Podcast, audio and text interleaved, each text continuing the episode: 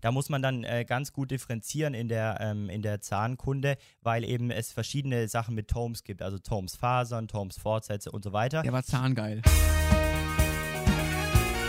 Situs Inversus. Der Vorklinik-Podcast.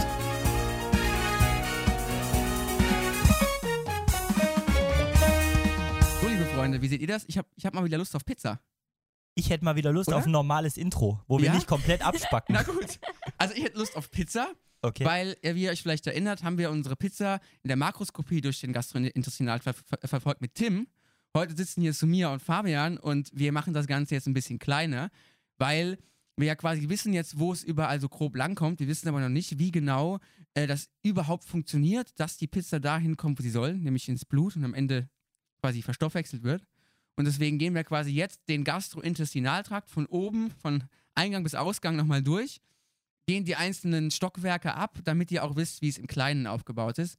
Weil grundsätzlich, ich habe es schon gesagt, es sind ja die Grundaufgaben, die Aufnahme, die Zerkleinerung und dann am Ende der, der Transport zu den jeweiligen Organen zur Verstoffwechslung.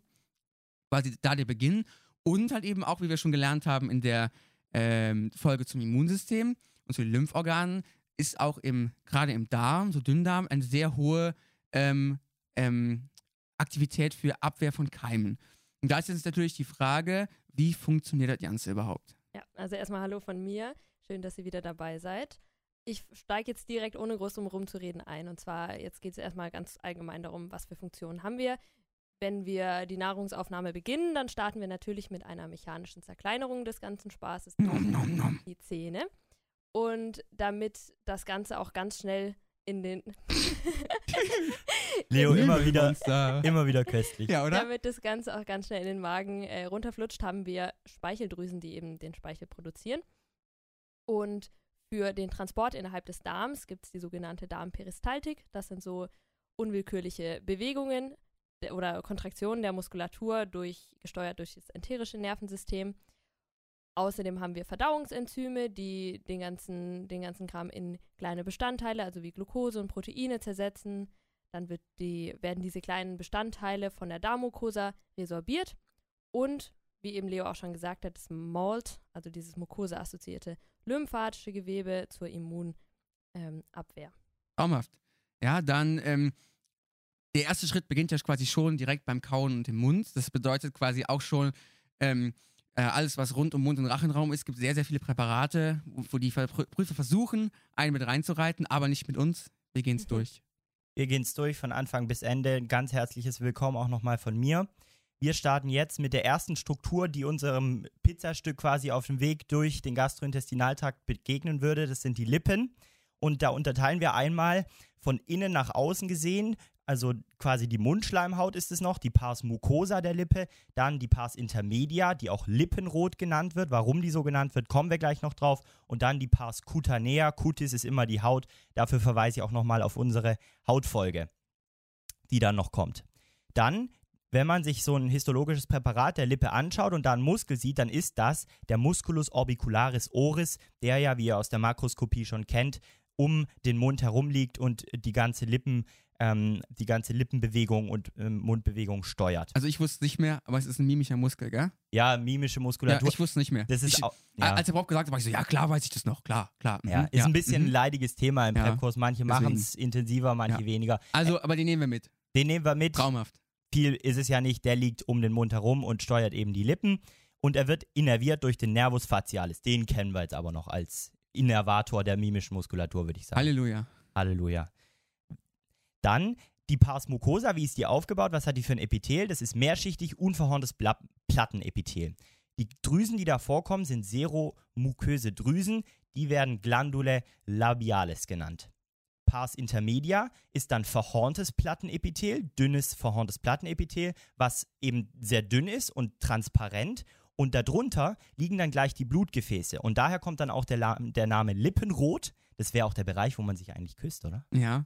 Schon. Ja. Und Haare schwarz wie Eben, äh, Ebenholz, ne? Man kennt's. Delikates Thema. Ja. Gut, so viel zur Pars Intermedia auf jeden Fall. Dann kommen wir noch zum, zum letzten Teil, der dann schon ähm, die Außenhaut quasi bezeichnet, die Pars cutanea. Das ist dann mehrschichtig verhorntes Plattenepithel, wie wir es von der ganz normalen Cutis auch kennen. Und da sind dann schon wiederum drin als Erkennungsmerkmal Schweiß- und Talgdrüsen sowie Haarfollikel eben oben in der Dermis. Und die Ausrichtung der Haare, das ist noch ganz interessant, wenn man jetzt unterscheiden soll zwischen Oberlippe und Unterlippe, muss man eben wissen, die Haare sind immer nach unten ausgerichtet, also immer nach Kaudal quasi. Das heißt, bei der Oberlippe würden die Haare zum Lippenrot hinzeigen und bei der Unterlippe vom Lippenrot weg. Ich habe mich extra nicht rasiert, damit man es sehen kann. Im Podcast. Sollen wir da noch ein Bild irgendwie Oder? reinzaubern oder Besser so? nicht, sieht scheiße aus. Aber gut, naja. Das ähm, zu den Lippen. Der nächste Teil von den Wangen ist, äh, finde ich, einfacher, aber muss erwähnt werden. Genau. Und zwar äh, machen wir einmal ganz kurz durch. Außen an den Wangen, ich glaube, das wissen wir alle, ist ganz normale äh, Haut, mehrschichtig verhorntes Plattenepithel und innen die klassische Mundschleim- oder generell Schleimhaut, die in dem Bereich vorliegt, das ist das mehrschichtig unverhornte Plattenepithel. Was wir dann noch finden, ist der Musculus buccinator, das ist auch einer der mimischen Muskeln Vaginator. ähm, wird auch vom Nervus facialis innerviert und dann finden wir eben noch seromuköse Drüsen, das sind die Glandule buccalis. Traumhaft. Gäumchen. Direkt weiter geht's dann mit dem Gaumen. Ist auch eine ganz knappe Sache. Es gibt einmal den harten Gaumen und den weichen. Der harte ist der Teil, der näher zu den Vorderzähnen, also der im vorderen Bereich sich befindet. Und da finden wir mehrschichtig, teils verhorntes Plattenepithel. Das ist fest verwachsen mit darunterliegendem Bindegewebe. Und dieses Bindegewebe ist wiederum verwachsen mit dem Knochen, der darunter sich befindet. Deswegen auch harter Gaumen. Der weiche Gaumen hat keinen Knochen mehr, macht auch Sinn. Und die Hauptstruktur, die man da findet, ist die quergestreifte Gaumenmuskulatur, die macht so den weichen Gaumen aus.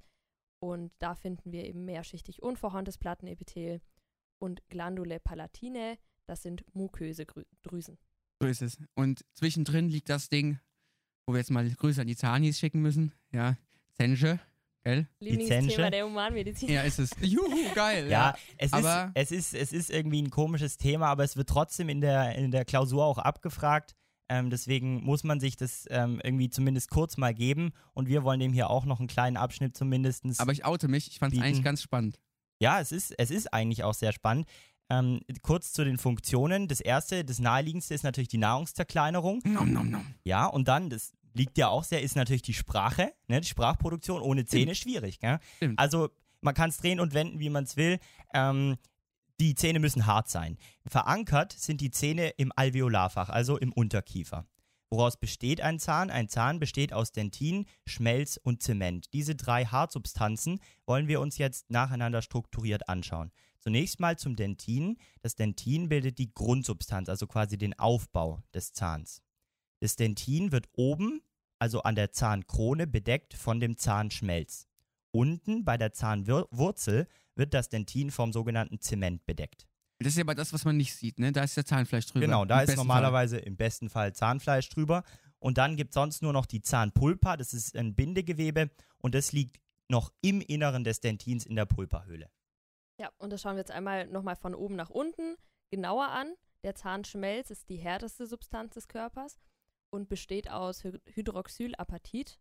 Das sind so Calcium- und Phosphatkristalle. Ähnlich wie im Knochen, aber nur härter. Genau, und wird eben von Adamantoblasten gebildet. Adamantoblasten sind dasselbe wie Ameloblasten, das wird synonym verwendet. Und die, weil eben auch die Zahnembryo ein bisschen relevant ist, die werden, äh, differenzieren sich aus dem inneren Schmelzepithel. Das Wichtigste bei diesem Sch Zahnschmelz ist eigentlich, dass er nicht regenerierbar ist.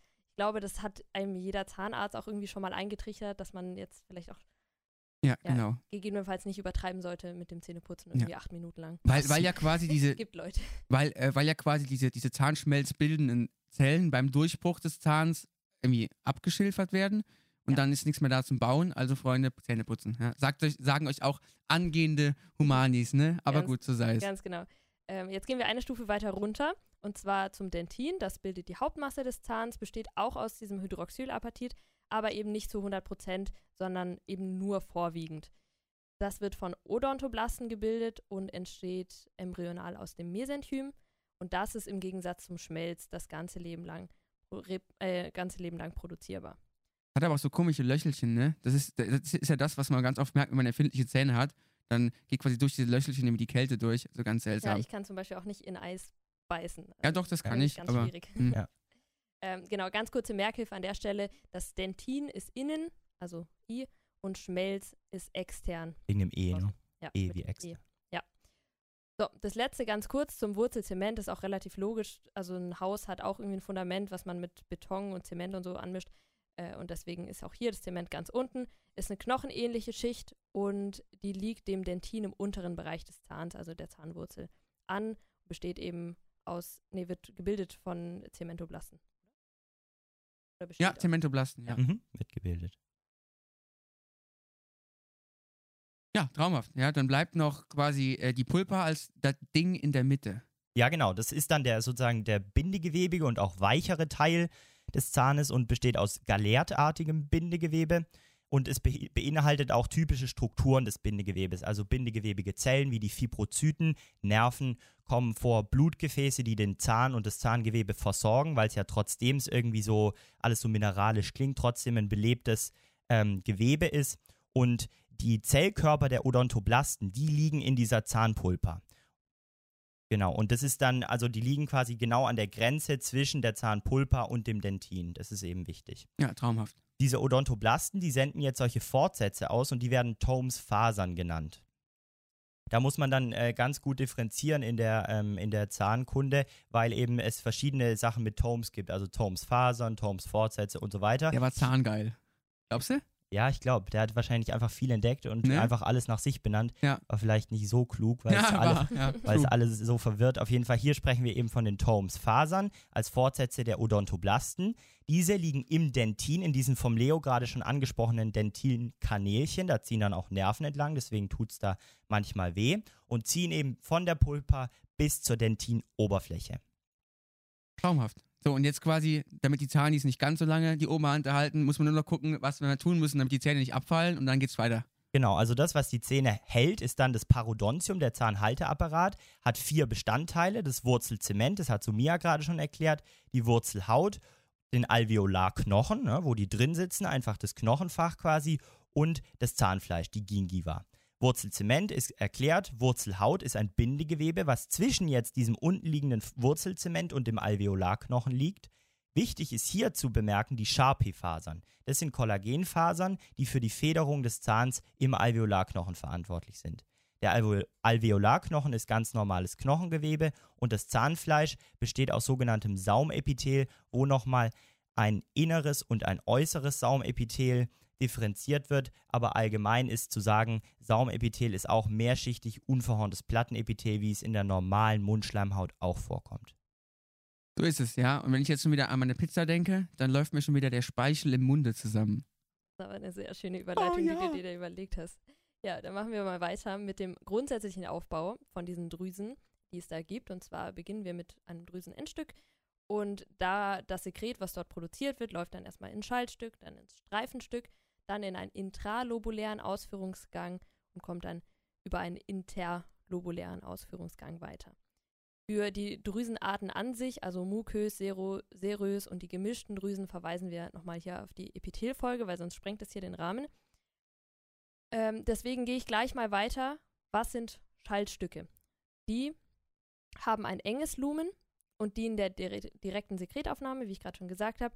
Und die Streifenstücke kann man davon differenzieren, indem man sieht, dass die ein größeres Lumen haben und eine basale Streifung aufweisen.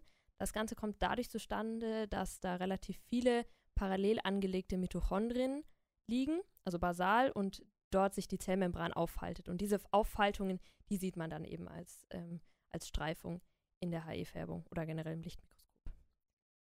Ein Merkspruch, den es dazu gibt, ist, dass je näher am Mund wir sind, desto, oder die Speicheldrüse liegt, desto muköser ist sie, also mu, mu. Ja. ähm, und zwar die Glandula Hatten wir schon mal, oder? Die Dein? Einsatz. Ja, geil.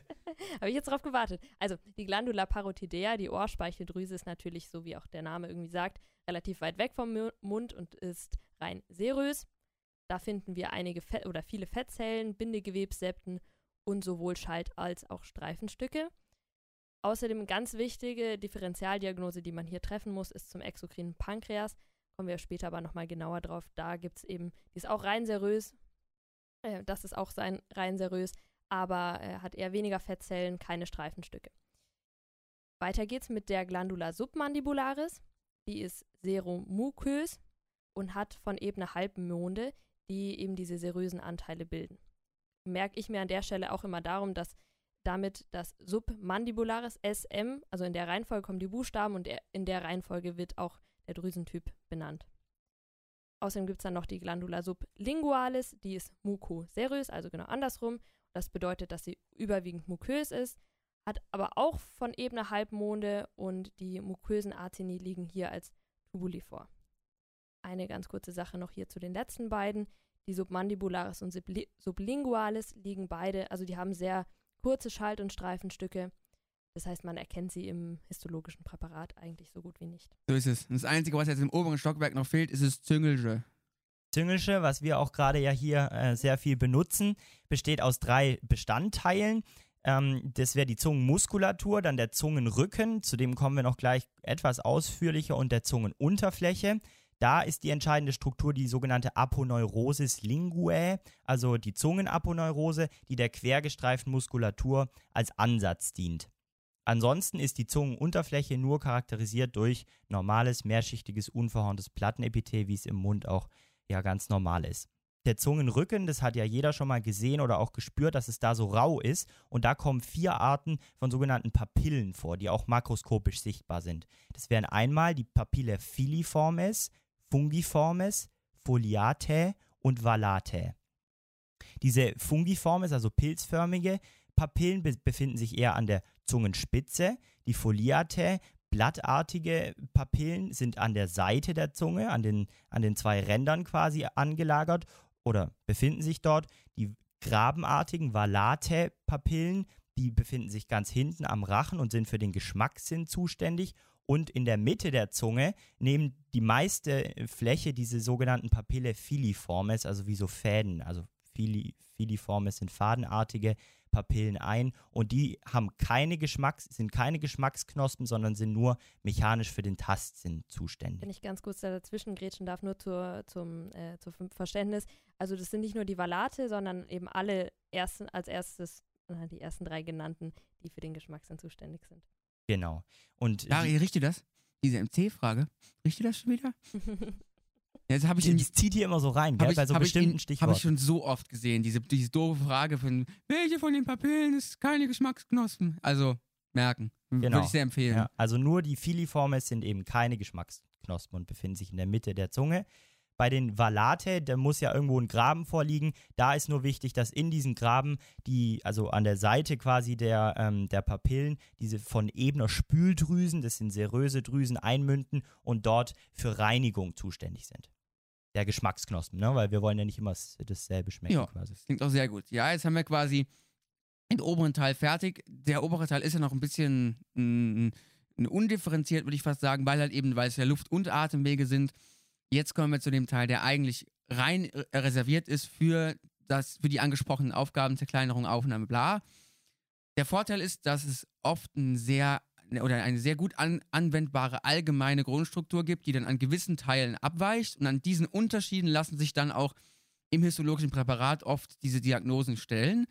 Und deswegen ist es halt echt wichtig, da sich das in Ruhe anzuschauen, wie ist es aufgebaut, welche Schichten folgen aufeinander, weil das einem das Leben sehr erleichtern kann. Ja, und ich muss sagen, dass ich finde, dass der Gastrointestinaltrakt deswegen auch eins meiner liebsten Themen ist, weil es irgendwie sehr, sehr eingängig ist und äh, eigentlich ziemlich cool. Immer ein klares System irgendwie, ja, was genau. man hat. Also der Grundaufbau ist folgendermaßen. Wir beginnen von innen nach außen mit der Tunica mucosa, also der Schleimhaut, dann der Tela submucosa, die unterhalb dieser Schleimhaut liegt der Tunica muscularis und der Tunica serosa oder adventitia, je nachdem, ob wir da einen Peritonealüberzug haben oder nicht. Konkret jetzt nochmal zur Mucosa. Die besteht wiederum aus der Lamina epithelialis. Epithel haben wir schon bis ins Detail besprochen.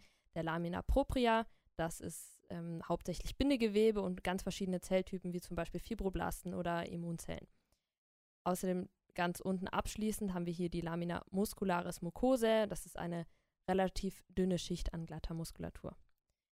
Die Submucosa liegt logischerweise darunter. Da ist eben auch Bindegewebe. Und ähm, da finden wir den Meißner-Plexus. Das ist ein, Weg, äh, ein enterischer Nervenplexus, den ich vorher schon mal ganz kurz anges oder was ich vorher schon mal ganz kurz angesprochen hatte. Und den nennt man auch Plexus submucosus. Und der ist vor allem dafür da, die Sekretion der Verdauungssekrete zu steuern. Weiter geht's mit der Muscularis. Die ist aufgebaut aus einer Ringmuskulatur, die liegt innen, und einer Längsmuskulatur, die außen liegt. Und dazwischen in dem Bindegewebe gibt es nochmal so einen enterischen Nervenplexus und den nennt man Auerbach-Plexus oder auch Plexus myentericus. Der ist hauptsächlich für die Peristaltik zuständig. Mhm. Ich muss sagen, ich bin da selbst immer noch ein bisschen durcheinander gekommen, aber habe ich auch gleich nochmal eine kurze Merkhilfe. Ganz kurz nochmal die Serosa und Advent bzw. Adventitia, die führt dann eben hauptsächlich Gefäße.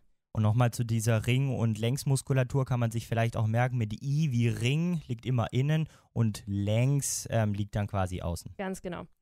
Und zu dem enterischen Nervenplexus, ich habe mir das immer damit gemerkt, dass der Auerbach-Plexus außen ist und alles andere kommt dann eigentlich mehr oder weniger automatisch.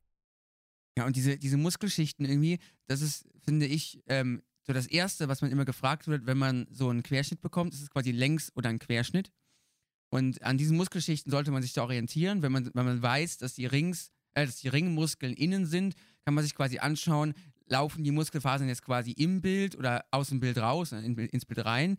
Und da kann man dann quasi entscheiden, haben wir einen Querschnitt oder haben wir einen Längsschnitt, weil das das Erste ist, was man meistens gefragt wird, wenn dann so ein Ding aufgelegt wird. Also würde ich mich daran orientieren. Ja. Und deswegen würde ich sagen, wenn wir konkret, fangen wir oben an, ne, mit der Speiseröhre, dem Ösophagus. Genau, der Ösophagus ist jetzt quasi der Verbindungsschlauch, der muskulöse Verbindungsschlauch zwischen Mund und Magen, also ein Hohlorgan, was jetzt im histologischen Bild ein sternförmiges Lumen aufweist. Und das kommt eben durch Aufhaltungen der Schleimhaut zustande. Die Lamina epithelialis ist im Ösophagus mehrschichtig unverhorntes Plattenepithel. In der Tela submucosa finden wir Glandule ösophagealis, das sind muköse Drüsen. Dann eine noch, ein Charakteristikum noch für den Ösophagus ist ein submuköses Venengeflecht. Ähm, genau, einfach dort zu finden. Die Muskulatur im Ösophagus kann man in drei Drittel einteilen. Das obere Drittel ist noch Skelettmuskulatur, nämlich der Musculus constrictor pharyngis inferior den, der mittlere Teil, also ab jetzt geht es quasi über hin zu glatter Muskulatur, die ja quasi für den ganzen Verdauungstrakt dann typisch ist. Also das mittlere Drittel, da ist es noch gemischt zwischen Skelett und glatter Muskulatur. Und im letzten, im untersten Drittel des Ösophagus, da findet man dann hauptsächlich glatte Muskulatur. Aber ich glaube, als, als, wichtiges, als wichtigstes Merkmal würde ich einen, vor, äh, einen ähm, anführen, das sternförmige Lumen und diese, diese mukösen Drüsen, weil das ist doch schon relativ eindeutig. Äh, äh, wenn man danach sucht, findet man es. Genau. Noch keine Becherzellen, ne? Die gibt es im ja, Esophagus ja. noch nicht. Ähm, Nur diese Glandula esophagealis. Was ich ganz nett finde, der Esophagus zum nachfolgenden Organ, dem Magen, hört abrupt auf, finde ich toll. Ja, mal immerhin kein mal Übergang, sondern, sondern klare, ab, abgrenzbare Strukturen. Und somit sind wir quasi auch da, wo die Nahrung am Ende hingelangt, in den Magen.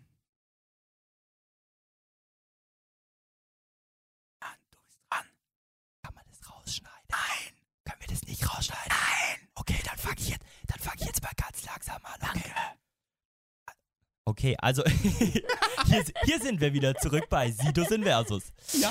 Wir kommen jetzt zum Magen. Der Magen zeigt den allgemeinen Wandaufbau, wie ihn Sumia vorhin schon für den ganzen Gastrointestinaltrakt beschrieben hat. Besonderheit beim Magen ist nur, dass wir eine dreischichtige Tunica muscularis und keine zweischichtige, so wie bisher haben. Beim Magen kommt noch hinzu, die sogenannten Fibrae oblique, die liegen ganz innen, also noch vor Stratum ähm, ähm, circulare und longitudinale. Das Oberflächenepithel des Magens ist ein einschichtig prismatisches Epithel. Im Unterschied zum Ösophagus, weil da ist es ja, ist es ja mehrschichtig ähm, und der Übergang zwischen dem Ösophagusepithel und dem Magenepithel, das ist jetzt die sogenannte Z-Linie. Die Z-Linie markiert also den Übergang zwischen dem mehrschichtig unverhornten Plattenepithel des Ösophagus zum einschichtig prismatischen Epithel des Magens. Die Auffaltungen im Magen dienen der Oberflächenvergrößerung. Das sind die Schleimhautauffaltungen. Was kommen im Magen für Drüsen vor? Das sind die Magendrüsen. Magendrüsen sind tubuläre Drüsen.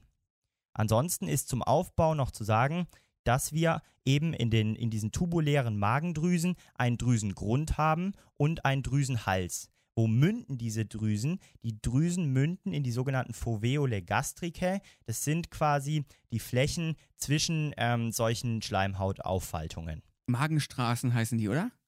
Dachte Ja, Canalis Nein, gastricae gibt es Ne? auch noch. Fließt Ja. da nicht irgendwie die, das Wasser Ja, ja, auch ja, durch, die- wenn man die- beim Essen ich. trinkt? Genau, ja, die, die, die, die Flüssigkeit wird da, wird da durchgeleitet. Stimmt, ja, genau. Ja. Und das ist ziemlich wichtig zu wissen, also diese, oder sich zumindest einmal grob klar zu machen, wie so eine Drüse aufgebaut ist, weil da gibt es sehr viele verschiedene Zellen im Magen und die wollen wir einmal durchgehen.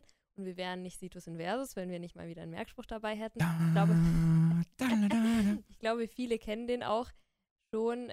Wir bringen den trotzdem einfach nochmal, weil der echt super ist. Und zwar, die Belegschaft ist sauer und intrigant, weil die im Nebengebäude nur schleimen und die Hauptgeschäftsführer nur Pepsi trinken. Kann, unbezahlte, kann unbezahlte Werbung enthalten. Richtiger Bash für die ganze Business-Industrie. Die Business Naja, ja. so sei es. Okay, also, was haben wir jetzt hier? Belegschaft ist sauer und intrigant. Was merken wir uns daraus? Die Belegzellen, die produzieren HCl, also Magensäure, und den Intrinsic Factor. Der ist wichtig für die Resorption des Vitamin B12. Kommt dabei dann, also die Resorption findet erst später statt. Was haben wir noch? Die im Nebengebäude, die schleimen nur, also die Nebenzellen merken wir uns, die produzieren Muzin, den Schleim, und der dient dem Schutz des Epithels vor dieser produzierten Säure, weil der pH-Wert ist irgendwie bei, bei zwei oder drei und das vertragen die Zellen Oder, natürlich oder, nicht oder noch tiefer. Ja. Ma manchmal sogar, glaube ich, sogar fast null, ne? Also es ist schon ordentlich knackig. Mhm. Wie ist es eigentlich? Manchmal gibt es ja auch so das Phänomen, dass wenn man irgendwie enormen Stress hat oder so, bekommen ja manche Leute auch Magengeschwüre. Also vielleicht liegt es daran, dass dann irgendwie weniger Muzin gebildet Ja, wird oder also- so, dass dann die, dass dann die Säure einfach die Epithelzellen Hat, im Magen hat angreifen viele kann. Gründe. Ich glaube, es ist aber irgendein Bakterium, Ja, das- was genau, Magengeschwüre ja. verursacht. Ich weiß Ja, es nicht genau, um ich ehrlich nicht. zu sein. Also das würde ich jetzt nicht mitschreiben an eurer Stelle. Nein, falls ihr also das das ist nur eine. Vermutung, Genau, was ja. den Sinn dieser Muzine Ja. Genug philosophiert über. Muzine. Gut, weiter geht's. Die Hauptzellen, also wir haben ja hier die Hauptgeschäftsführer, die nur Pepsi trinken. Und die Hauptzellen, die produzieren hauptsächlich Pepsinogen und die saure Lipase. Wie erkennt man jetzt diese Zellen im Präparat? Die Belegzellen, die sind äh, so pyramidenförmig und im Präparat stellen die sich dreieckig dar mit einem runden Kern. Und diese Spitze des Dreiecks, die zeigt zum Lumen der Drüse und sind eben leuchtend rot in der HE-Färbung. Die Nebenzellen, die findet man vor allem im Drüsen- oder glaube ich nur im Drüsenhalsbereich und die sind zwischen den Belegzellen angelegt. Und die Hauptzahlen, Hauptzellen, die haben basal sehr viel endoplasmatisches Retikulum, sind basophil und haben apikal einige oder viele Sekretgranula. Das sind auch Zymo oder nennt man auch Zymogen-Granula. Zur Erinnerung nochmal ganz kurz, oder falls ihr das noch nicht wisst, ein Zymogen ist eine Enzymvorstufe. Inaktiv. Das muss man noch dazu Ja, sagen. Ich glaube, das ist auch ein wichtiges, äh, wichtiges Kriterium. Ganz genau. Außerdem finden wir da noch folgende Zellen, und zwar einmal Stammzellen, die sind im Drüsenhals, einfach zur Proliferation, falls man noch neue Zellen braucht, und endokrine Zellen, zum Beispiel, also die produzieren Gastrin, Histamin und Somatostatin. Aber da gab es auch noch so zwei verschiedene. So eine, die, die quasi mit in die Drüse eingebaut war, die konnte man irgendwie nicht erkennen ohne Spezialfärbung, weil die quasi beteiligt war an der, an der Drüsenwand. Und eine gab es, die war so mittendrin, aber die hat keinen Kontakt zum Lumen und, und war somit quasi irgendwie ähm, dann endokrin. Sowas, sowas, sowas ja, gab es da dann. gab Ne? es verschiedene Schaut euch das nochmal in Ruhe an. Ähm, das ist auch sowas, so eine, so eine, so eine riesen beliebtes NC-Fragenthema ist, welche Zelle produziert was, welche Zelle liegt wo, liegen die Drüsen, äh, die Stammzellen im, im Hals, was weiß ich, im Grund oder sonst was. Also So ein es bisschen kontraintuitiv Ja, ist es das, ist- ne? es dass ist- die da nicht ganz unten genau, liegen. es, es ist echt wert, aber Grund. deswegen finde ich Magen eigentlich recht spannendes Thema. Und ähm, Ähm, bevor du Ja. abschließt, würde ich nur noch einmal ganz kurz diesen Merkspruch nochmal wiederholen, einfach weil der so lang ist. Den findet ihr aber dann auch nochmal auf Instagram, da posten wir den, at der Vorklinik-Podcast. Also, die Belegschaft ist sauer und intrigant, weil die im Nebengebäude nur schleimen und die Hauptgeschäftsführer nur Pepsi trinken. na ganz kurz, da, da bin ich so oft drüber gestolpert. Parietalzellen und Belegzellen sind das gleiche, ne? Ja, synonym. Ja, weil, weil, weil, weil wir hatten einen Prof, der hat Belegzellen gesagt und äh, die andere hat dann Parietalzellen gesagt. Mhm. Und ich war so, hä, was ist das? Sind das jetzt wieder neue? Nee, es ist das gleiche.